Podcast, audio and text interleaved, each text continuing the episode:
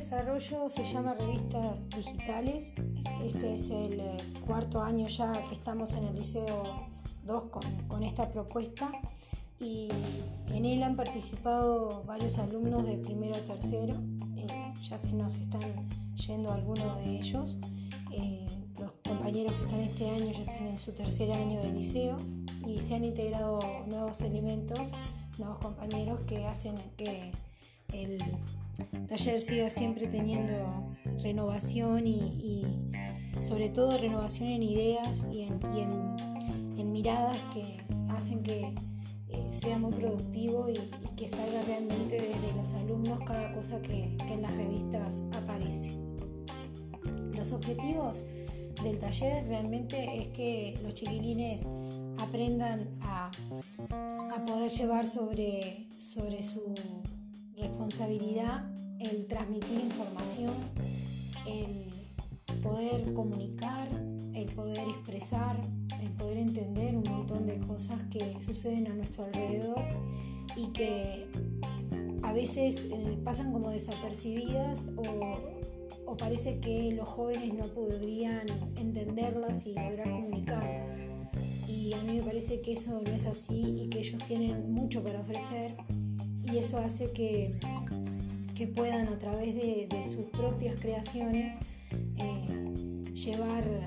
otra, otra mirada, una mirada más fresca, más, más, este, más espontánea y menos encuadrada en, lo común de, una noticia.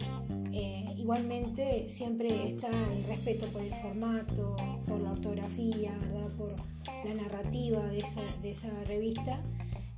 tratamos siempre de que las fotos que en ellas salen sean también provistas por los alumnos y, este, y cuando eso no sucede, bueno, se busca, se elige, se trabaja mucho en equipo y me parece que los objetivos pasan por ahí, por enseñarlos a comunicar,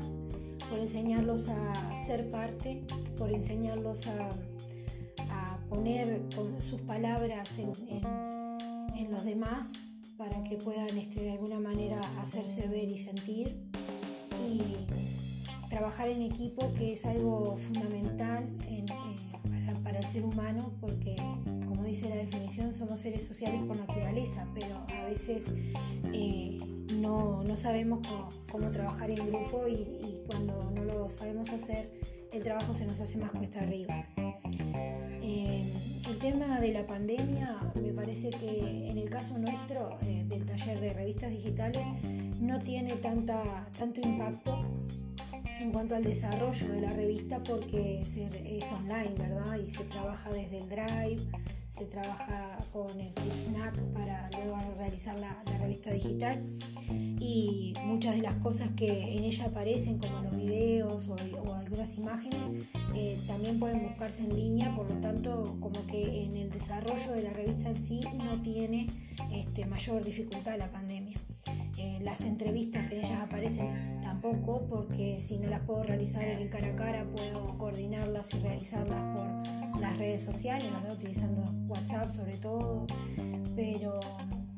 eh, me parece que por ahí no. Sí afecta la pandemia en el tema de que llegar a otros alumnos y hacernos de más compañeros para nuestro taller se dificulta porque no tenemos manera de ir y mostrarles, este, o mostrarles en el sentido de hablarlo, porque mostrarle podríamos enviárselo por las redes sociales y que vea cuál es el trabajo. Pero ese, ese, ese necesario cara a cara que precisamos con los demás para, para que esto sea realmente productivo, no lo podemos hacer con el tema de la pandemia.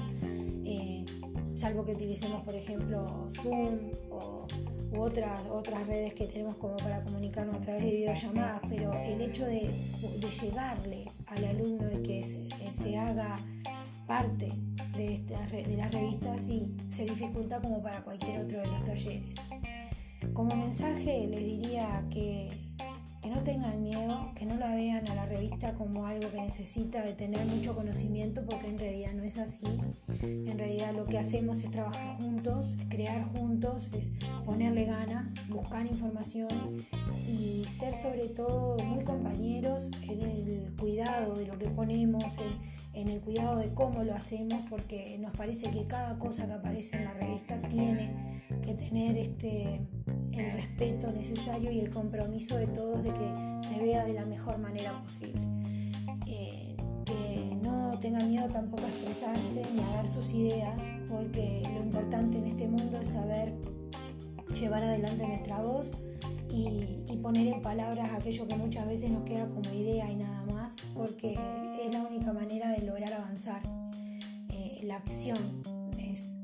ese ser necesario que tenemos que construir a lo largo de nuestras vidas.